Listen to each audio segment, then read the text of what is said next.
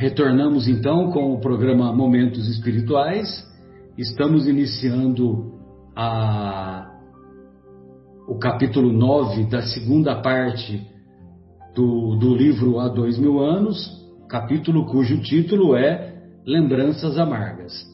E vimos o, o no capítulo anterior a, a descrição do desfile é, promovido pelos imperadores romanos, desfile que demonstrava a sua grandeza lá na, na Roma antiga, grandeza que era fruto da pilhagem promovida pela força que o Império Romano exercia naquela época. Então, vimos também, no caso particular do, do senador Públio Lentulus, é, o, o, perdão sincero que ele é, proporcionou ao, ao André de Gioras. E logo em seguida, o André de Gioras é, foi morto e o seu corpo é, jogado e o seu corpo jogado no rio Tibre.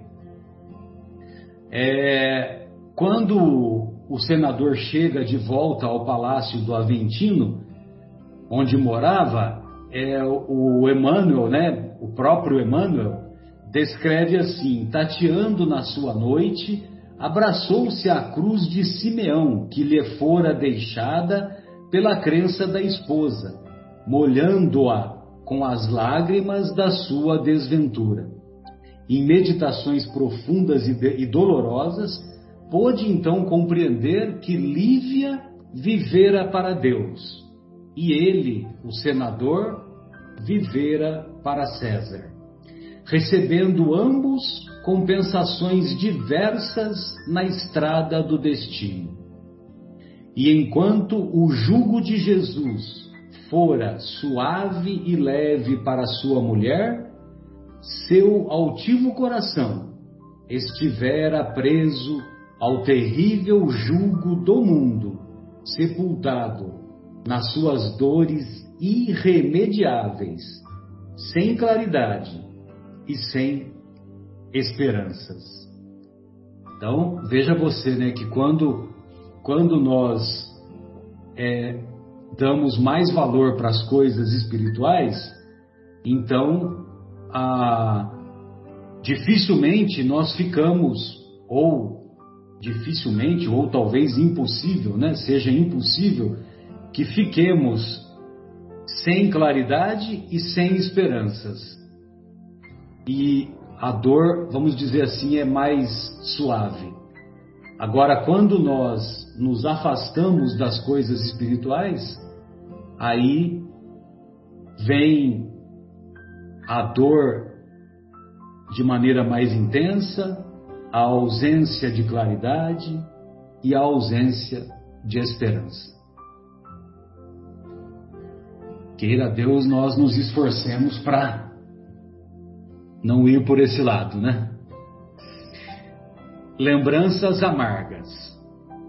Logo após os penosos acontecimentos do ano 70 e de conformidade com os desejos de Flávia, o senador passou a residir na sua vivenda confortável de Pompeia longe dos bulícios da capital. Ali poderia entregar-se melhor às suas meditações. Então, o nosso querido senador tinha uma casa de campo, né, lá em Pompeia, e, e aí ele atendeu aos desejos da sua filha, da Flávia, e passou a morar lá em Pompeia. E eu vi um vídeo uma vez, eu não sei se tem disponível, né? Na, lá no YouTube, que o, o nosso querido professor Severino ele foi até Pompeia e, e, ele, e ele deu o nome né, do senador Públio Lentulus para saber onde que era o local da, da residência do senador, né? E o, o chefe lá, né, da, da cidade, né, da, do sítio arqueológico, na relação que ele tinha, não, apa não aparecia o nome senador Públio Lentulus. Mas quando ele deu é, gens Cornélia, né? Porque era da família Cornélia e Públio Lentulus Cornélia. Aí, quando ele deu o nome Cornélia, aí o, o responsável pelo sítio arqueológico o levou até a casa onde provavelmente, né? Tudo indica que o senador Públio Lentulus morreu, né? Para lá transportara então o velho político todo o seu volumoso arquivo, bem como as lembranças mais carinhosas e mais importantes da sua vida. Dois libertos gregos extremamente cultos foram contratados para os trabalhos de escrita e leitura. E assim é que, no seu retiro, se mantinha ao corrente de todas as novidades políticas e literárias de Roma. Bom, então esses dois libertos gregos, certamente eles passaram a exercer as atividades de, de escritura né, do, do, do senador. Então o senador ditava algumas cartas, né, porque como ele estava cego, ele não conseguia mais escrever. Ele ditava as cartas, mandava para Roma e dessa maneira ele se mantinha é, atualizado com a política lá da época.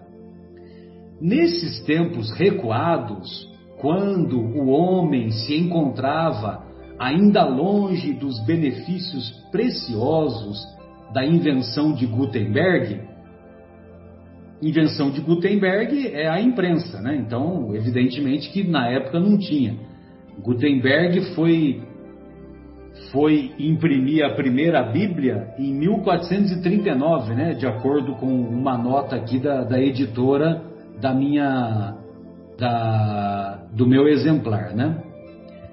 Os manuscritos, os manuscritos romanos eram raros e sumamente disputados pelas elites intelectuais da época. Uma casa editora dispunha quase sempre de uma centena de escravos calígrafos inteligentes que confeccionavam mais ou menos mil livros por ano. Então imagine você, né? Uma casa editora da época contratava 100 pessoas e essas 100 pessoas é que datilografavam lá, né? Datilografavam nada, né? Era na mão mesmo, né? É, era através da, da, caligrafia, né? De uma, de uma escrita que era, é, que, que era de uma qualidade melhor, né? Caligrafia significa escrava bela, escrava é, escrita, escrita bela, escrita bonita, né? Por isso que é calígrafo. Públio, porém, possuía em Roma sinceras e numerosas amizades ao seu serviço, recebendo em Pompeia todos os ecos, todas as consequências dos acontecimentos da cidade que lhe absorvera as melhores energias da vida. Amiudadamente, frequentemente, recebia também notícias de Plínio Severos, por intermédio de amigos desvelados, confortando-se intimamente com as informações sobre sua conduta, agora digna, porquanto, pelos méritos conquistados nas Galhas, fora transferido, depois do ano 73, para Roma, onde, pela correção do seu proceder, embora tardiamente, conquistara posição respeitável e brilhante, prosseguindo nas tradições da probidade paterna nos cargos administrativos do império. Então, através dessas informações dos amigos que, que o Públio tinha lá na capital, então ele obteve as informações a respeito do Plínio Severus, que, que tinha que era que tinha sido casado com a Flávia, né? E, e aí depois do ano 73 ele voltou para Roma e ele tudo indicava que tinha mudado o comportamento dele e, e através dos próprios méritos ele conquistou uma situação mais favorável lá na capital do antigo Império Romano. Plínio, todavia, não mais voltara a procurar a esposa, nem aquele que o destino o compelia a considerar como um pai dedicado e carinhoso, embora não ignorasse o supremo infortúnio dos seus familiares. Então, o Plínio tinha conhecimento que a Flávia tinha ficado doente, que a, que a, a Lívia tinha morrido no circo romano, que o senador é, tinha ficado cego, etc, etc. No íntimo, o antigo oficial romano não desdenhava a ideia de regressar ao seio dos entes queridos. Ou seja, ele não, ele, ele não menosprezava essa ideia de voltar a, a conviver com os entes queridos. Contudo, desejava fazê-lo em condições de dissipar de fazer desaparecer todas as dúvidas quanto ao considerável esforço próprio de sua regeneração. Então ele pensava em retomar o relacionamento quando ele tivesse numa situação mais favorável do seu, do seu mundo íntimo, quando ele tivesse conquistado, vamos dizer assim, maiores méritos, né? Galgando postos de, de confiança na administração dos Flavianos, queria uma posição de maiores vantagens morais, de maneira a levar aos seus íntimos a certeza da sua reabilitação espiritual. Então, é, ele, foi, ele foi conquistando postos foi conquistando uma evolução na administração dos Flavianos, os Flavianos são, é, são os imperadores Vespasiano, Tito, o Tito era o filho do Vespasiano, e o, depois do Tito veio um outro filho. Só que agora eu me esqueci qual é o nome desse, desse outro filho. Então, nesse período dos Flavianos, é que o Plínio obteve uma ascensão lá na administração do Império Romano. Corria o ano de 78.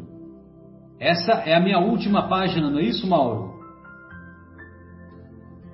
Corria o ano de 78 na placidez das paisagens formosas da campanha, enquanto Tibur representava uma estação de cura e descanso regenerador para os romanos mais ricos, Pompeia era bem a cidade dos romanos mais sadios e mais felizes. Em suas vias públicas encontravam-se a cada passo os mármores soberbos e o bom gosto das mais belas construções da capital aristocrática do império. Ou seja, era uma Riviera francesa, né? Então, era era o local o local de descanso das famílias aristocráticas, era a casa de campo da, da, da aristocracia e, a, e então o Emmanuel ele está descrevendo, né, como que era Pompeia. E Pompeia é bem curioso, porque com a erupção do vulcão Vesúvio, é, a cidade ficou enterrada por vários séculos, e quando ela foi descoberta, é como se tivesse sido descoberto um cenário, um cenário, porque o, tudo foi preservado por causa das larvas, por causa do, do calor imenso, né? Então, é, dizem os, os especialistas né, que, que os corpos foram encontrados do jeito que eles morreram. Né? Não sei se vocês já viram algo sobre isso. Né? E, e a, a, a, os objetos, as cerâmicas, tudo foi preservado. Né? Então, quer dizer, é, para os arqueólogos é uma fonte de conhecimento interminável. Né? E aí, Mauro, como que se dão os acontecimentos a partir dessa descrição aí que o, que o Emmanuel começa a fazer?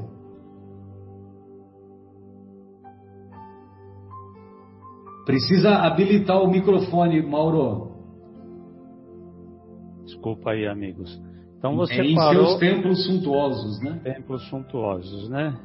As construções da capital, capital do império, né? Então, em seus templos suntuosos, aglomeravam-se assembleias brilhantes de patrícios educados e cultos que se instalavam na cidade povoada de cantores e poetas. Então a gente vê que, como o Marcelo falou, né, é tipo uma riviera, né? E além do mais, aqui ele, ele também nos diz que era povoada de cantores e poetas. Devia ser também um, um novo centro cultural fora de Roma, né? Pessoas cultas, educadas, de posses é que residiam ali. Tanto que tem algumas, se a gente procurar na internet, a gente vai ver, né? Tem muitas casas de vinho, né? Muitas casas de banho, é, lugares para festividades. Então, realmente dá a impressão que era um lugar assim de aristocratas e de pessoas com condições financeiras abastadas é, ficava ao pé do Vesúvio, iluminada por um céu de, de maravilhas, cheios de ridente sol ou bordado de estrelas cintilantes. O Emmanuel faz uma descrição interessante para mostrar que era um lugar muito agradável, né? muito belo. A noite era belíssima, o céu era formoso. Poético, né? Poético. E é tudo lá é tudo perto é perto de Nápoles e perto da ilha de Capri, né? É perto, é caminho, né? Exato. E, e lá na ilha de Capri tinha uma residência, uma residência do imperador. Olha só, é um lugar belíssimo. Pelo menos é o que a gente é o que a gente vê, né? Exato. Públio Lentulus, agora, sobremaneira, apreciava a palavra simples e convincente de Ana, que envelhecera ao lado de Flávia, qual bela figura de marfim antigo. Era de lhe ver o interesse comovido e a sua alegria íntima ao ouvi-la sobre a excelência dos princípios cristãos, quando se entretinham em recordações da Judéia distante. Até que enfim ele deu ouvido né, para Ana. Ele, e aí a gente vai ver um pouquinho mais à frente que ele passa a considerar a Ana como uma pessoa da família. Né? Nessas amáveis palestras entre os três, logo após o jantar, discutia-se a figura do Cristo e as sublimadas ilações da sua doutrina conseguindo o senador, pela força das circunstâncias, meditar melhor os grandiosos postulados do Evangelho. Ainda fragmentário e quase desconhecido, para ligar os princípios generosos e santos do cristianismo à sua à personalidade do seu divino fundador. Aqui tem uma outra coisa que ele fala interessante, né? que eles tinham fragmentos do Evangelho, como não tinha, ainda não tinha a gráfica, né, Marcelo? Então acho que eram algumas coisas que eles levavam escritas, né? E ficavam estudando aqueles. Eles não, não tinham condição de estudar o Evangelho na totalidade, porque acho que tinha muita dificuldade para ter os escritos. Né? É, eram, os, eram os fragmentos que chegaram até eles. É, né? é, não, não era o, o, o, livro inteiro como nós conhecemos, né? É. mas eram pedaços de reflexões né? que chegavam e aí aqueles pedaços eles iam é, refletindo, né? estudando. Né? Então, continuando. Longas horas ficavam ali no, ser, no terraço amplo aquelas três criaturas em cujas frontes se vincavam as experiências dos anos, como se as brisas da noite fossem sopros suaves de inspirações celestes sobre a luz branda das estrelas. Por vezes, é, as frontes vincadas é porque naquela época não tinha botox, né? Então, é. né, não dava para disfarçar, né? É. Aí são as, a, as três criaturas com as frontes com os vincos, né? Não tinha cirurgia plástica, né, Marcelo? Por vezes, Flávia fazia um pouco de música, que lhe saía da harpa como fulgurante gemido de dor e de saudade, alcançando o coração paterno mergulhado no abismo das reminiscências dolorosas.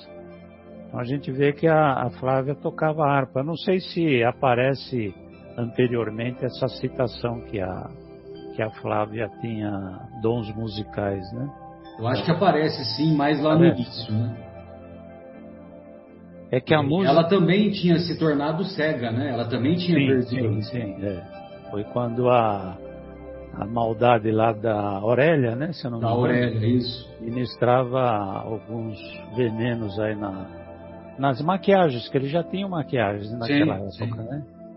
Ela contratou uma escrava dentro da própria casa, né? Ela pagava uma escrava e essa escrava é que contaminava é que... os produtos de beleza dela lá e Isso. foram atingindo os olhos, né? É, então me perdi aqui. Ah, é, é que então, a tá música então, dos cegos... Falando, é da música, né? Depois fala que a música dos cegos é sempre mais espiritualizada e mais pura, porque na sua arte fala a alma profundamente, sem as emoções dispersas dos sentidos materiais. Realmente, as pessoas que são cegas têm uma, uma percepção musical assim impressionante, né? Quem estuda um pouco de música, eu afortunadamente estudo um pouquinho, né? E a gente vê como é difícil. E aí, se a gente eh, tem instrumentos mais fáceis e instrumentos mais difíceis, né? O piano é um instrumento difícil. E a gente vê, por exemplo, o Rei Charles como tocava piano, o esse mais recente agora me fugiu o nome. Elton John? O Elton John não é cego, é o, o Steve ah, Wonder. Sim. Steve é... Wonder. Então, como é que os caras conseguem ter inspiração musical para compor música mesmo? É, é, uma, é uma coisa impressionante. Mas vamos lá, não é esse o assunto. Exato. É... Uma noite, obedecendo ao hábito de muitos anos, vamos encontrar aquelas três criaturas no, espaço, no espaçoso terreno da vila de Pompeia, em doces rememorações. Havia mais de sete anos e quase todas as palavras, vers, uh, palestras versavam ali sobre a personalidade do Messias e a excelsa pureza de sua doutrina, observada, antes de tudo, a, a precisa descrição, porquanto os adeptos do cristianismo continuavam perseguidos, embora com menos crueldade. Ou seja. Então eles ficaram sete anos fazendo o estudo do Evangelho no lar, né? Isso. e só que tinha que tomar cuidado, né? Porque ainda continuavam as perseguições. Não tão cruéis, mas continuavam. Então era meio no segredo. Em todo caso, invariavelmente, a conversão era de enfermos. Conversação. A conversação era de enfermos e de velhos, sem provocar o interesse dos amigos mais, mo mais moços e mais felizes. Ou seja, eles eram considerados já bem idosos, né? Então aquilo que eles falavam lá não chamava a atenção do pessoal que estava preocupado com outras coisas, né? Próprias... É, conversa de velho. Né? E, pró... Aqueles caras tão gagá, né? Ficam falando só de Cristo. Então, depois de algumas lembranças e comentários de Ana, a respeito da angustiosa tarde do Calvário, exclama o velho senador em tom convencido.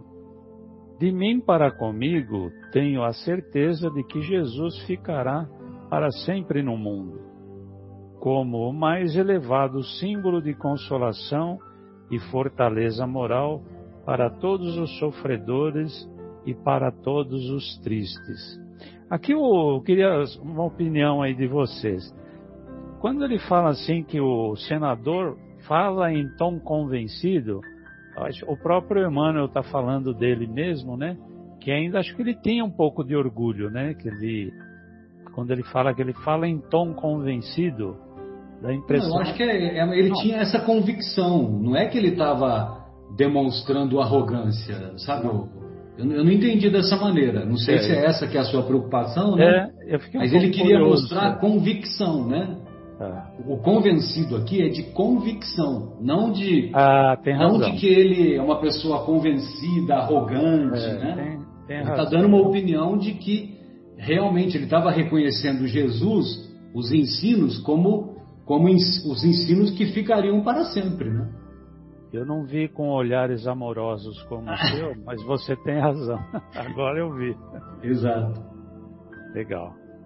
É, então, voltando, ele diz: De mim para comigo tenho a certeza de que Jesus ficará para sempre no mundo, como o mais elevado símbolo de consolação e fortaleza moral para todos os sofredores e para todos os tristes.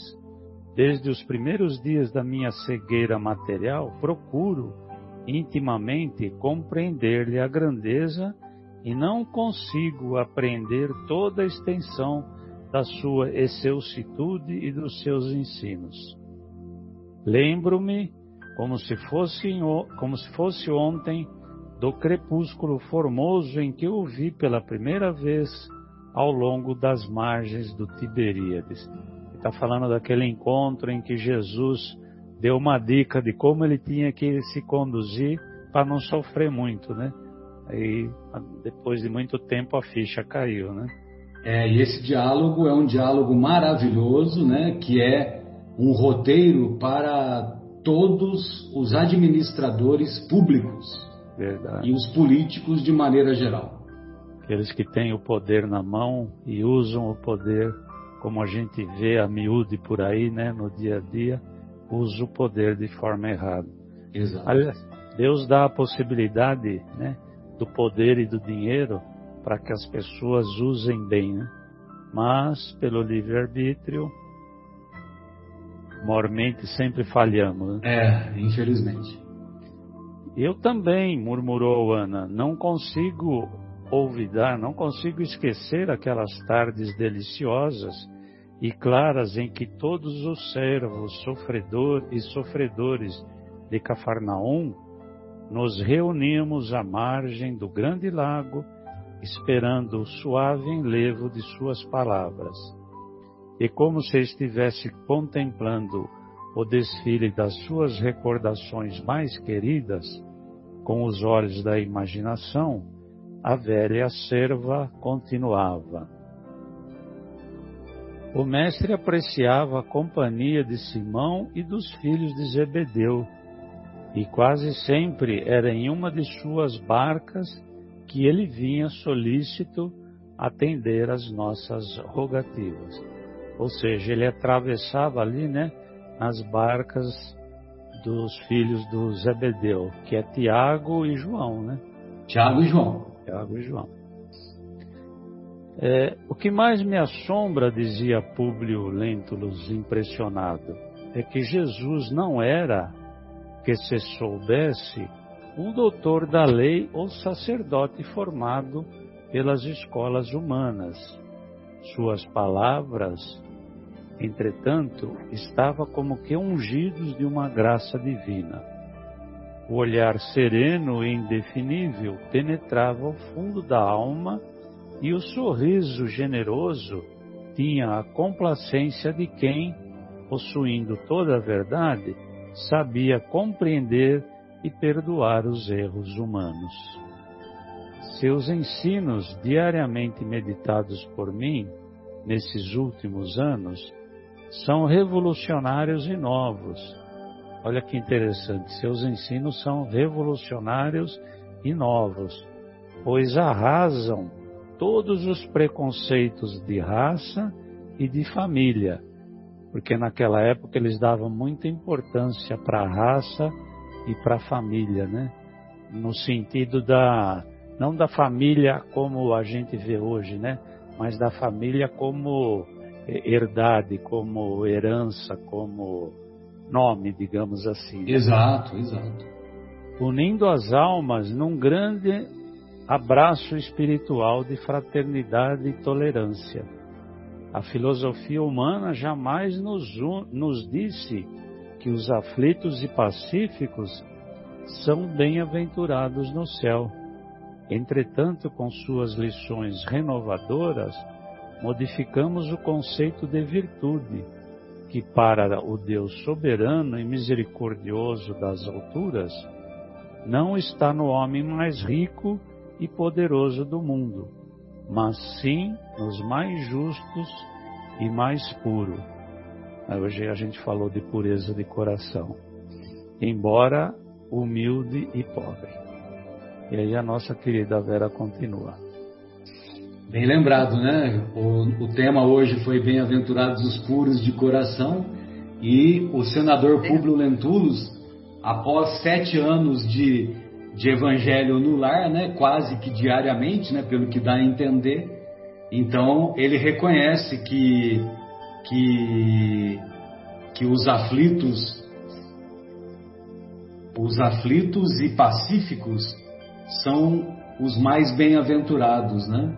E justamente porque eles estão mais próximos de terem de terem um, terem um comportamento mais voltado para a justiça e também mais voltado para a pureza de sentimento, porque aquele que sofre e aquele que é pacífico, ele tem um olhar, tem um olhar mais é, de, de empatia com o sofrimento dos outros, né? Ele se coloca no lugar dos outros com mais frequência. Então, aquele que sofre e, e, compreende o sofrimento, né? não se revolta com o sofrimento, mas compreende e se dispõe a superar o sofrimento, então ele, ele enche o seu coração de pureza e de justiça. Não é mais ou menos isso, Vera? Eu falei muita bobagem. Não, eu acho que você deu uma deixa aí para a gente compreender bem a lei de causa e efeito. É, não é um castigo, mas sim para você realmente criar essa empatia, saber o que é esse sofrimento para poder auxiliar melhor, se colocar no lugar da pessoa num outro futuro, né? Então eu acho assim, eu vejo a lei de causa e efeito, às vezes muitas pessoas falam, ah, é um castigo, né? Alguma coisa tem que pagar por isso. Não, mas não é nesse, nesse sentido de pagar por isso, mas realmente de passar uma situação para poder se pôr, ver como é que é, como dói e talvez se colocar no lugar da pessoa, né? E no futuro poder conciliar isso de uma forma melhor, né? E a gente percebe aqui, pelo menos, que o senador estudou o Sermão do Monte, né? Esse trecho se refere tudo ao Sermão do Monte. Mas vamos continuar com a leitura aqui. Sua palavra compassiva e carinhosa espalhou ensinamentos que somente hoje posso compreender na sombra espessa e triste dos meus sofrimentos. Meu pai, perguntou Flávia Lentulha, extremamente interessada na conversação. Chegastes a ver o profeta muitas vezes? Não, filha. Antes do dia nefasto de sua morte infamante na cruz, somente o vi uma vez ao tempo em que eras pequenino e doente. Isso bastou, contudo, para que eu recebesse nas suas palavras sublimes luminosas lições para toda a vida. Só hoje entendo as suas exortações amigas, compreendendo que a minha existência foi bem uma oportunidade perdida Aliás, já naquele tempo, sua profunda palavra me dizia que eu defrontava, no minuto do nosso encontro, o maravilhoso ensejo de todos os meus dias, acrescentando na sua extraordinária benevolência que eu poderia aproveitá-lo naquela época ou daí a milênios, sem que me fosse possível aprender o sentido simbólico de suas palavras. Que bom, né? Que ele conseguiu compreender, mesmo que tardiamente, mas ele conseguiu compreender a lição, né? Todas as concessões de Jesus se esteavam na verdade santificada e consoladora, acrescentou Ana, agora gozando de toda a intimidade com os seus senhores, aqui mostrando que realmente ela já fazia parte daquele núcleo familiar, né? É, o, Sim, o estear aí, Vera, é, significa basear, né? Basear, sustentar, auxiliar. Ah, tá. Então, é, todas as concessões de Jesus se baseiam na verdade santificada e consoladora. E a, um, outro, um outro comentário que eu gostaria de acrescentar aqui, uh, rapidamente, é, é isso que, que ele comentou, que o, o senador é, diz, né? De, por isso que o capítulo é Lembranças Amargas, né? Só hoje entendo as suas exortações compassivas e carinhosas, compreendendo que a minha existência foi bem uma oportunidade perdida. Então, quer dizer, é, ele poderia ter agido de maneira mais adequada, principalmente naquele período de 25 anos que ele tratou a esposa como uma escrava, né, que ele menosprezou a esposa, aquela história toda. Mas, certamente, o arrependimento que veio sobretudo com a perda da esposa no circo romano, contribuiu para o arrependimento sincero e para ele encarar com mais fortaleza moral essa prova de perder a visão no final da existência, né? De perder a visão, de ter o filho, o, o próprio filho que fez, que, que foi o responsável pela perda da visão, amando amando do André de Gioras, né, que era o seu inimigo, né? Mas ele perdoa o inimigo, ele perdoa o inimigo antes de morrer, antes do inimigo morrer, e também ele passa a viver modestamente na companhia de uma antiga escrava. Imagina o senador dando dando voz para a antiga escrava, né? Então, quer dizer, na própria nessa mesma existência, ele fez muitos progressos.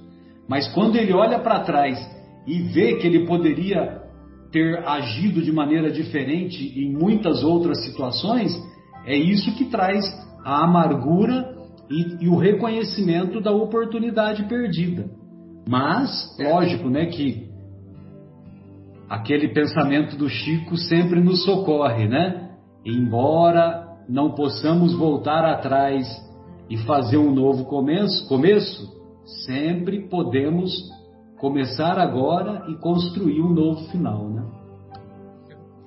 Ele conseguiu fazer toda essa transformação numa existência só, né? Que uma existência só. Então, quer dizer, foi um grande progresso, né? Mas lógico, ele está fazendo um comentário olhando para trás lá naquela mesma existência ainda, né? E, e lógico, ele também não tinha uma visão mais espiritualizada que ele vai ter nos 50 anos depois, quando ele volta como escravo Nestório, né? Verdade. Uhum. Um, sim, exclamou Publio Lentulus, concentrado nas suas reminiscências, né, nas suas lembranças. Minhas observações pessoais autorizam-me a crer da mesma forma. Se eu tivesse aproveitado a exortação de Jesus naquele dia, talvez houvesse alijado mais de metade das provações amargas que a terra me reservava. Quer dizer, que ele poderia ter uh, se livrado né, de metade das suas provações.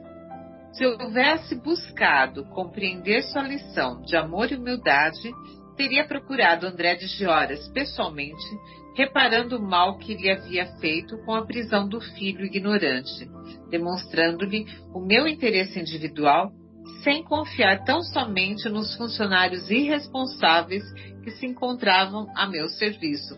Ele consegue encontrar o ponto onde ele falhou, né? Guiado por esse interesse, teria encontrado Saul facilmente, pois Flamínio Severus seria em Roma o confidente dos meus desejos de reparação, evitando dessa maneira a dolorosa tragédia da minha vida paternal no caso do filho, né, raptado. Mas aí ele estava envolvido pelo orgulho, né? Pelo orgulho de ser senador, da posição que ele ocupava e tudo mais, e isso contribuiu para ele embaçar essa visão. E, e, logicamente, né, envolvido nesse orgulho todo, logicamente que ele não ia é, fazer comentários sobre um acontecimento relés, né, que foi a, a, a, quando ele mandou o escravo lá para as galeras, né? entendeu? O escravo Saul, né, na época. Né? Sim. E mesmo assim ele confiou, depois que ele mandou libertar, tentar libertar, ele confiou nos, não, nos funcionários, né? Como ele fala assim, não, ele não tomou isso pessoalmente e foi Exato. verificar né? Ele simplesmente Exato. ordenou e, e boa, né? Ele delegou então, poderes, né? E a gente viu que, que tinha. É, que tinha. Lembra que quando o, o próprio Emmanuel ele descreve que havia.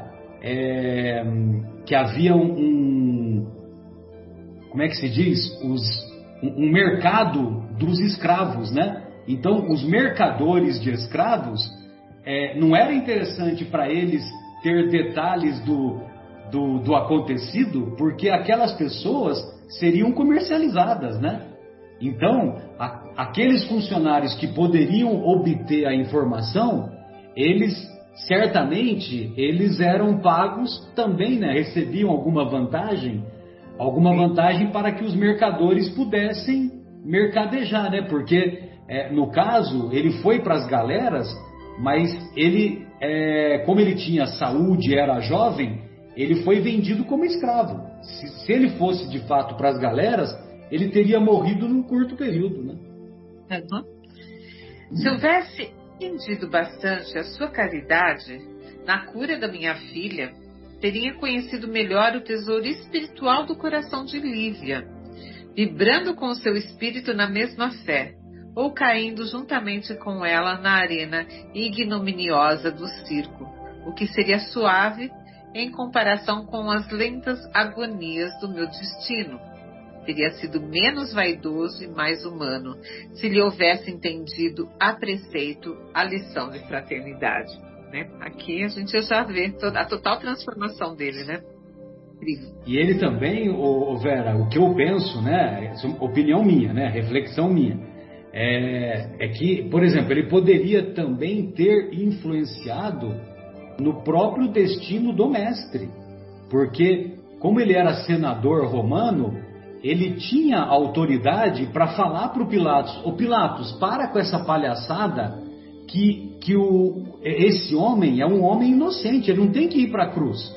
Que palhaçada é essa de libertar um, um bandido como Barrabás e, e, e, condenar à morte um homem justo como esse?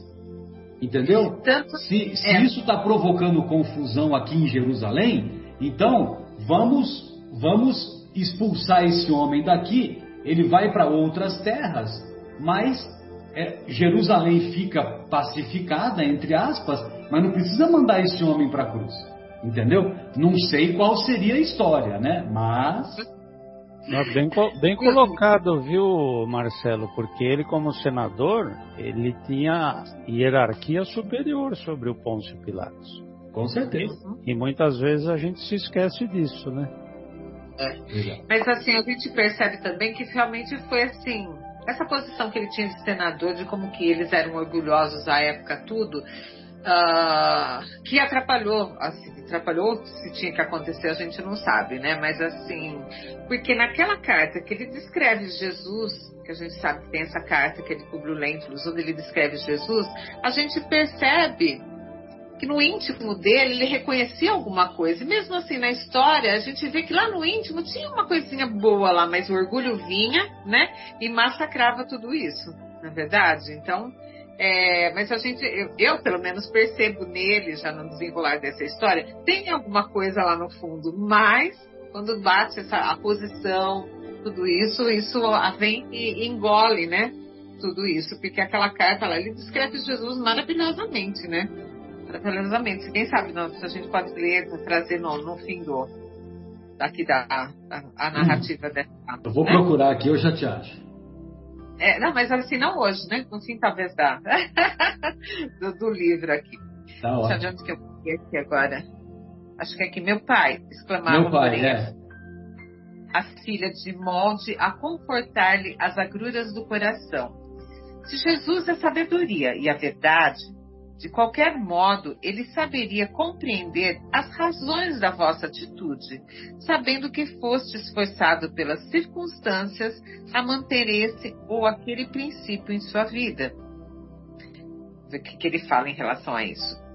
Minha filha, nestes últimos anos, revidou Públio ponderadamente, tenho a presunção de haver chegado às mais seguras conclusões a respeito dos problemas da dor e do destino. Né?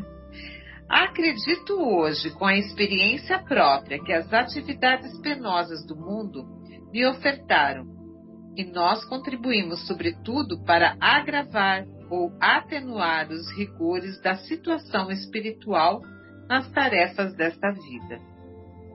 Admitindo agora a existência de um Deus Todo-Poderoso, fonte de toda misericórdia e todo amor, creio que a sua lei é a do bem, supremo para todas as criaturas. Esse código de solidariedade, de amor, deve reger todos os seres, e dentro dos seus dispositivos divinos, a felicidade é o determinismo do céu para todas as almas. Toda vez que caímos ao longo do caminho, favorecendo o mal ou praticando-o, efetuamos uma intervenção indébita na lei de Deus, com a nossa liberdade relativa, contraindo uma dívida com o peso dos infortúnios. Então a gente percebe que ele compreendeu a lei, né? A lei maior, a lei divina, como funciona, né? E eu acredito assim, apesar de a gente falar, nossa, se ele tivesse isso, ele aquilo, ele só se tornou quem é porque ele passou por tudo isso.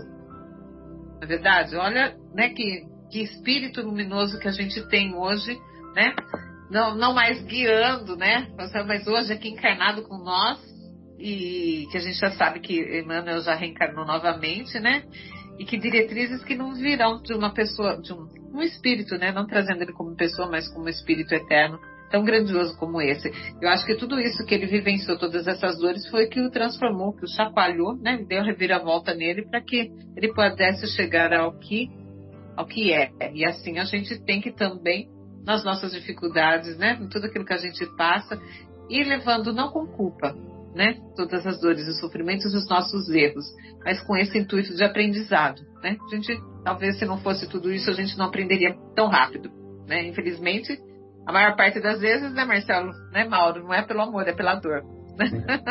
a vida vem aí e dá aquele chacoalhão na gente, não tem jeito. Olha aí, acorda pra vida. Mas é isso, Vera, acho que termina, para termina esse último parágrafo, né? Porque aí termina o raciocínio dele a respeito, né? Ah, sim não me referindo aos meus atos pessoais que agravaram as minhas angustiosas dores íntimas, e considerando Jesus como medianeiro entre nós e aquele com A maiúsculo, tá? A quem a sua profunda palavra chamava Pai Nosso, fico hoje a pensar se não cometi um erro, forçando a sua misericórdia com a minha súplica paternal, a fim de que continuasses a viver neste mundo para o nosso amor em família quando eras pequenina, né? Então ele faz essa consideração ainda, né? Que de ser um erro ele ter é, forçado a misericórdia de Jesus, né? De com a, com a súplica dele paternal, né? Mas não sei, acho que cada um aqui deve ter um pensamento meu, não vejo como erro, não sei vocês. acho que é normal de cada pai e cada mãe, né? Não sei que, que vocês consideram? Pois é, então, é, é eu estou pensando aqui, né, porque ele ele está fazendo uma, uma reflexão por causa por causa daquele é, daquele momento de extremo orgulho que ele vivia devido à sua posição, né? Mas uhum. lógico, eu também não considero como erro, não. Imagina, pelo contrário, né? Pelo contrário, é o fato dele e todos nos lembramos da cena, né, que ele ele se ajoelha diante de Jesus e ele não consegue articular uma palavra, né? E Jesus faz uma leitura dos, da sua vida espiritual e, e, e naquele mesmo momento a filha é curada, né? E lógico que ele ansiava pela cura da filha, né? Entendeu? Naquele momento ele ansiava pela cura. Agora, lógico que depois a filha teve tanto sofrimento que, que ele, fica, ele fica se questionando, né? Poxa vida, né? É, você, você foi salva naquele momento quando era criança e depois teve todo esse sofrimento. Mas aquele, aquele sofrimento também contribuiu para o avanço espiritual da Flávia, né? Nós observamos algum, alguns comentários da Flávia também cheios de espiritualidade, né? Entendeu? É aquela história, né, que o, o pai não quer ver o filho sofrer. O, o, filho ou a filha não quer ver sofrer, entendeu? Então ele faz esse, esse comentário, mas é um, é um comentário, vamos dizer assim, equivocado, né? Apressado. Também acho, também acho. Porque, mesmo porque senão. Eu acho que tudo tem um planejamento divino, né? E tudo aquilo tinha que acontecer para a evolução dele, para a evolução da, da filha, da Flávia, né? Então, às vezes ele fica, é uma reflexão que ele faz, puxa vida, será que, né? Se eu não tivesse feito aquilo, seria melhor? Mas isso é só uma, acho que é só uma coisa que passou assim pela mente dele, né? Mas no fundo, no fundo, ele sabe que ele não cometeu um erro, né? Foi um aprendizado para todo mundo. E a gente é? fica assim, eu fico pensando assim, na, eu sempre penso na grandiosidade de Emmanuel, né? E assim, de saber então que ele está reencarnado aqui no Brasil é realmente acreditar que o Brasil vai ser o coração do mundo e a pátria do Evangelho, na é verdade. Às vezes a gente, alguns acontecimentos, a gente perde toda a esperança, mas a gente tem que acreditar, né? Realmente o Brasil é o coração do mundo, a pátria do Evangelho vai depender de cada um de nós essa implantação aqui, não é verdade? Sem dúvida, né? E como Sócrates nos ensina, né? Eu sempre recorro a Sócrates, né? Nesses momentos difíceis, o, o, o Vera, quando ele diz que é melhor sofrer uma injustiça do que praticá-la, né? Então, é, existe injustiça, mas não existe injustiçados, né? Existe injustiça, mas não existe injustiçados. Agora, eu achei aqui a carta, viu, do, do, do nosso querido senador. Eu acho que vale a pena a gente uhum. né?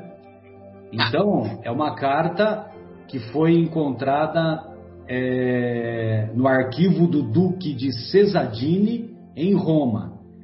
Essa, car essa carta, onde se faz o retrato físico e moral de Jesus, foi mandada de Jerusalém ao imperador Tibério César em Roma ao tempo de Jesus. Ou seja, o senador que se encontrava em Jerusalém era o senador Públio Lentulus.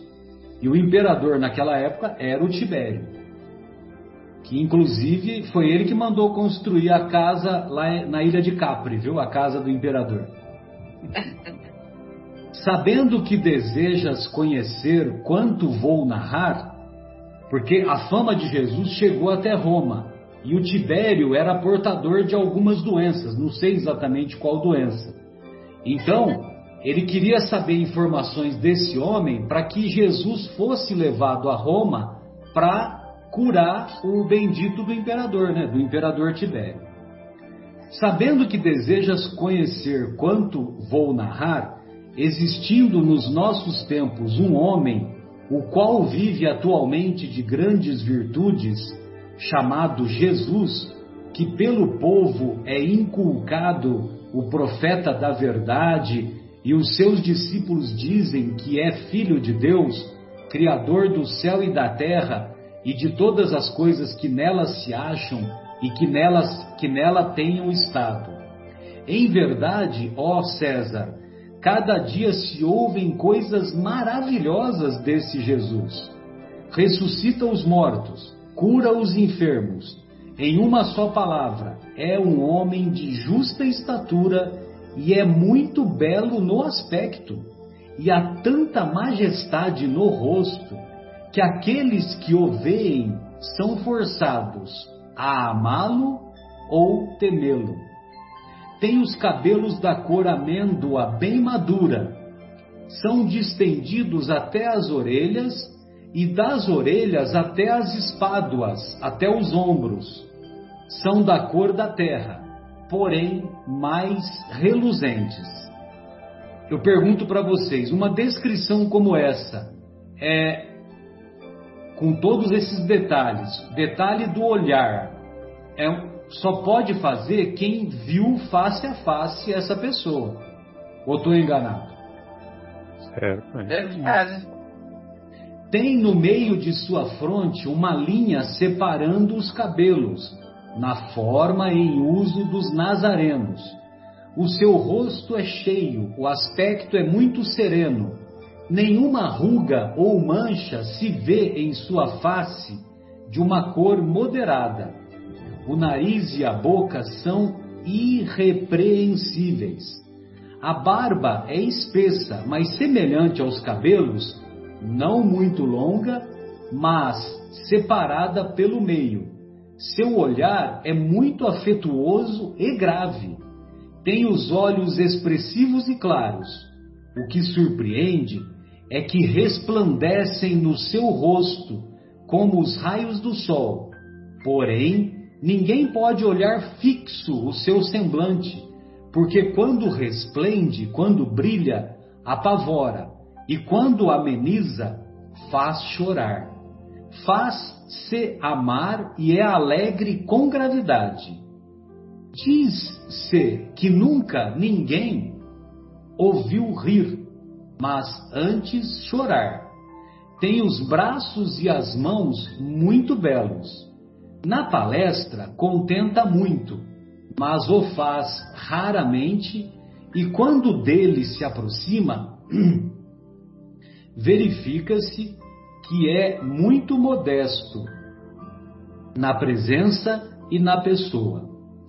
É o mais belo homem que se possa imaginar, muito semelhante à sua mãe, a qual é de uma rara beleza, não se tendo jamais visto por estas partes uma mulher tão bela.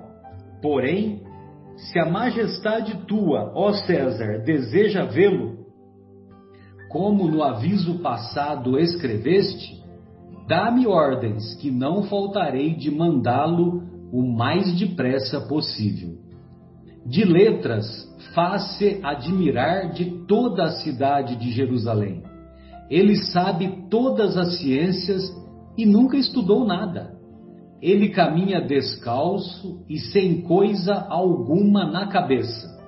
Muitos se riem vendo-o assim, porém, em sua presença, falando com ele, tremem e admiram. Dizem que um tal homem nunca fora ouvido por estas partes. Em verdade, segundo me dizem os hebreus, não se ouviram jamais tais conselhos de grande doutrina como ensina este Jesus. Muitos judeus o têm como divino e muitos me querelam, afirmando que é contra a lei de tua majestade. Eu sou grandemente molestado por estes malignos hebreus.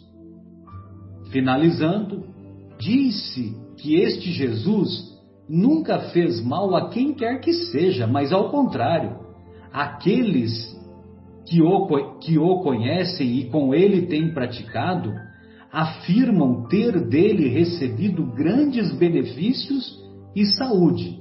Porém, à tua obediência estou prontíssimo. Aquilo que tua majestade ordenar será cumprido.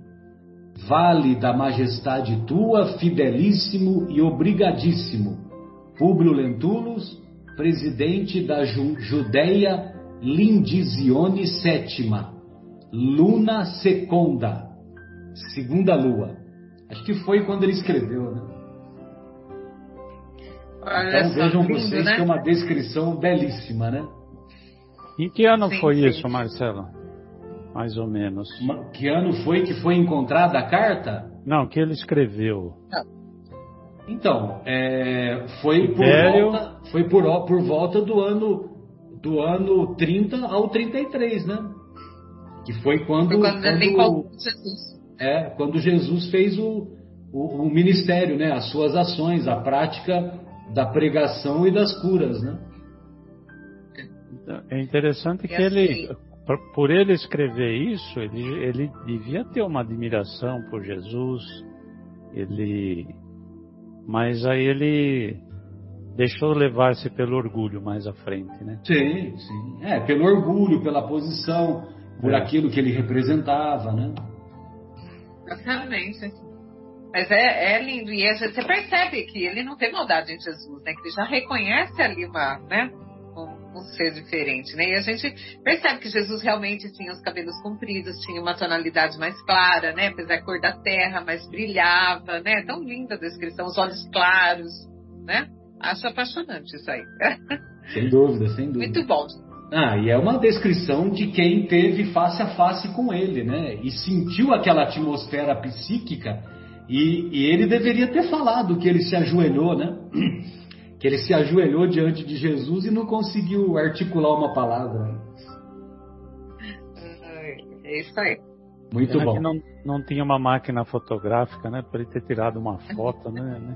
É, mas lá no mundo espiritual tem tudo arquivado, viu? Fica tranquilo. Nós teremos acesso a isso.